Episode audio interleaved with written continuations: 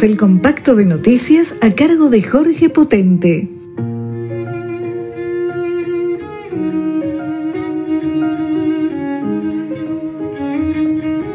La crisis mundial del turismo y su repercusión en la Argentina. La Organización Mundial del Turismo, OMT, informó que el turismo mundial alcanzó en el 2020 su peor año, en el que los destinos internacionales recibieron mil millones de llegadas menos que el año 2019. Según la OMT, significaron pérdidas por 1,3 billones de dólares y puso en riesgo más de 100 millones de empleos turísticos, muchos de ellos en pymes. Una inusual baja de la demanda y la parálisis de los viajes afectaron a empresas aerocomerciales, de cruceros, ferroviarias y en general todo tipo de transporte, así como también la hotelería y la gastronomía. Si bien la aplicación de vacunas podría restablecer la confianza de los viajeros y permitir una paulatina reactivación de la actividad, el secretario general de la OMT, Surab Pololikashvili, afirmó que somos conscientes de que la crisis está aún lejos de haber terminado. En la Argentina, con la llegada del verano, la costa atlántica y los destinos cordilleranos mostraron reactivaciones dispares.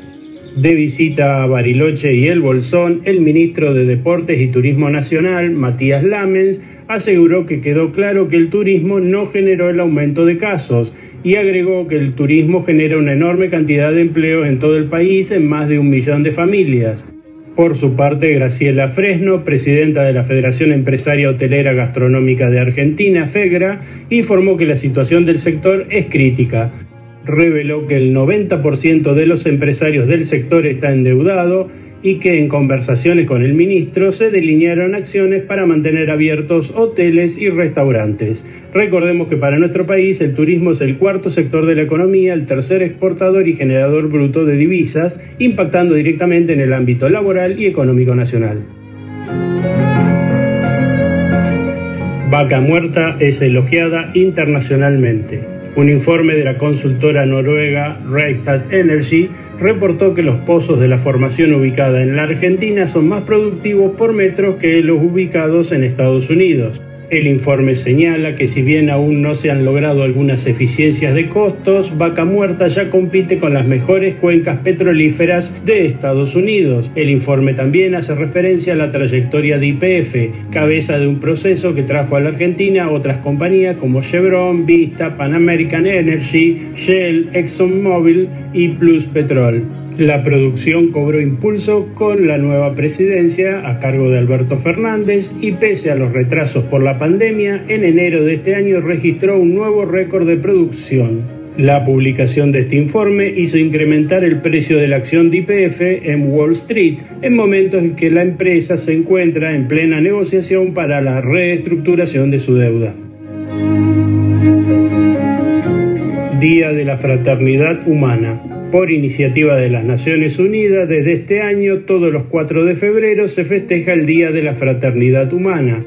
Esta fecha es resultado de una reunión entre el Papa Francisco y el gran imán Ahmad al-Tajib, celebrada el 4 de febrero de 2019 en Abu Dhabi y que dio lugar a la firma de un documento titulado La Fraternidad Humana por la Paz Mundial y la Convivencia Común. En momentos tan convulsionados como los que nos tocan vivir por la pandemia, parece imprescindible fortalecer el concepto de fraternidad en toda su dimensión. En tal sentido es bueno recordar lo dicho por el Santo Padre.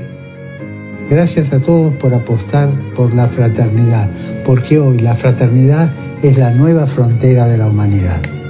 O somos hermanos o nos destruimos mutuamente.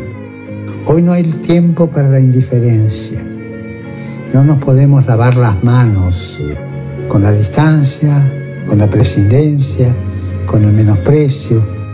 O somos hermanos, permítame, o se viene todo abajo. Es la frontera, la frontera sobre la cual tenemos que construir. Es el desafío de nuestro siglo, es el desafío de nuestros tiempos. Fraternidad quiere decir mano tendida, fraternidad quiere decir respeto, Fraternidad quiere decir escuchar con el corazón abierto.